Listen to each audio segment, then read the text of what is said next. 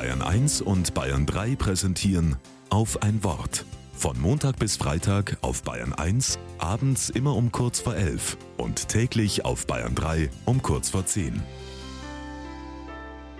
Mit Monika Urbasik.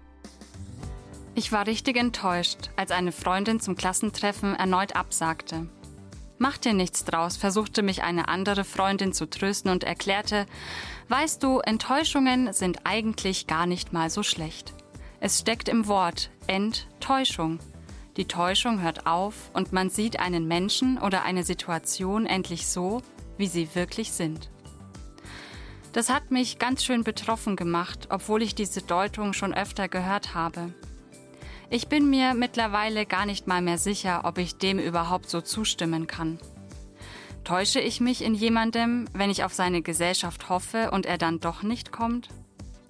Täusche ich mich in mir selbst, wenn ich ein lang ersehntes Ziel nicht erreiche?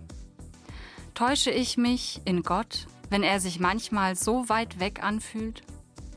Täuscht man sich, wenn man auf etwas Gutes hofft und es dann doch ganz anders kommt? Und was wäre dann die Konsequenz dieser Deutung? Den Kontakt zur Freundin abbrechen? Mich selbst anzweifeln? Mich von Gott abwenden? Vielleicht bedeutet eine Enttäuschung nicht, dass man sich bisher getäuscht hat, weil man sich selbst so gerne anflunkert.